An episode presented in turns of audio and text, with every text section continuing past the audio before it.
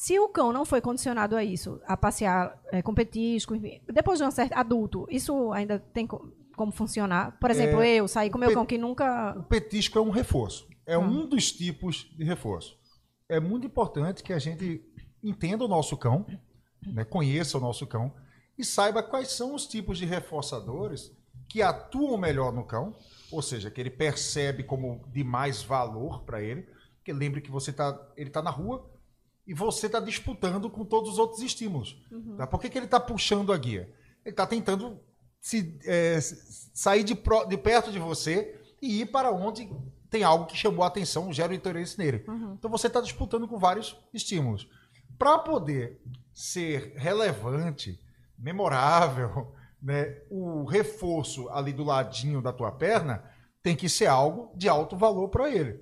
tá? Daí a gente tem o, o hábito de começar o treino de passeio com um reforço alimentar. tá? Por dois motivos. Primeiro, eu já falei, porque tem um reforço alimentar e com um alimento que faça a diferença para ele. Sim, que seja Não adianta eu atrativo. né? pegar a raçãozinha dele. tá? Vamos, vamos, vamos pensar em picanha. A não, Sim, ser, é. Vamos pensar em picanha. a não ser que ele goste muito de, É, de a não ser ração. que ele ração. goste muito da Só ração. que lembrando que a ração ele come todo dia, né? É. Se você comer a picanha todo dia, não vai ter É, tanto esse... verdade. Tá? Então, assim, é, o reforço alimentar, além disso, ele ainda traz uma. Ele desacelera um pouco, ele acalma o organismo. né? O processo de digestão requer um esforço do organismo desde o momento que ele começa aqui na mastigação. Né? Na verdade, não começa na mastigação, ele começa no visual. Né? Uhum. Mas já do- a partir do ponto da mastigação, o organismo se prepara para digerir é, o, o alimento. Então, ó, o organismo dá, o corpo dá uma desacelerada. Então, pode até acontecer, não recordo agora se já peguei cães que ao receber um alimento ficam mais excitados. Pode acontecer, não é o padrão. Tá? Tem cães que quando você faz um elogio, ele pira na batatinha.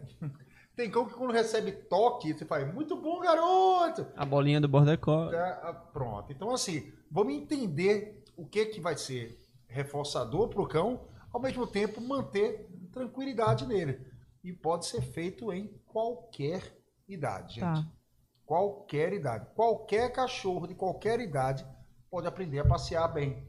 A diferença é que, se ele tem cinco anos, vamos supor, ele já faz cinco anos que ele aprende a passear errado. Então vai dar um pouquinho mais de trabalho. Não é da noite pro dia que tira 5 anos de Aham. comportamento errado. Exato. Entendeu? É, mas- É possível, sim. Lógico, eu treinei cachorro idoso, Sim. mas Requer demora um pouco mais pouquinho de tempo, né? Lógico, lógico. O filhote, ele tá cru. Você tá ensinando o caminho certo já. Cachorro que já tem algum vício, demora um pouquinho mais.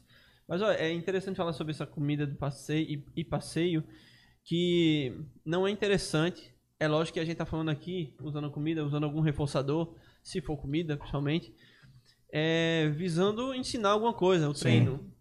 Não vai encher a barriga do seu cachorro de comida e já passear. Se for um cachorro de porte médio para grande também, ou gigante, isso pode acontecer com qualquer um, mas é bem mais comum nesses portes maiores, que eles comem Uhum. mais. Sim.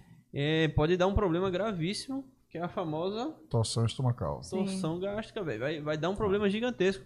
Um amigo nosso, Fred, ele tem um cliente que é um pointer, né?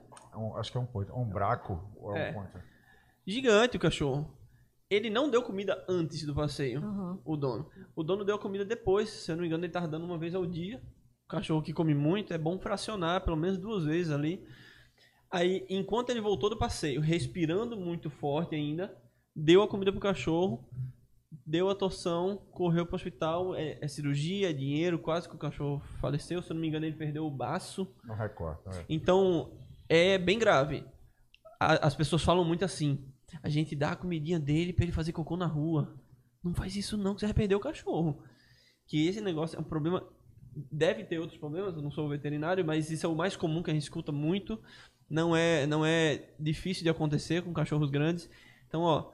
Se Médios você... também, Douglas. Médio porte também. Médio também. Médio Eu acho que essa dica é muito importante, porque eu também já vi casos Entendeu? que. Uhum. Se É. você tá, tá, tá levando o seu cachorro pra passear de barriga cheia, a chance é gigante, principalmente um parcão, viu? Que ele vai correr muito livre, Sim. movimentos rápidos. Nossa senhora. Ou ele solto mesmo com a. Solto assim, com a guia longa e tal.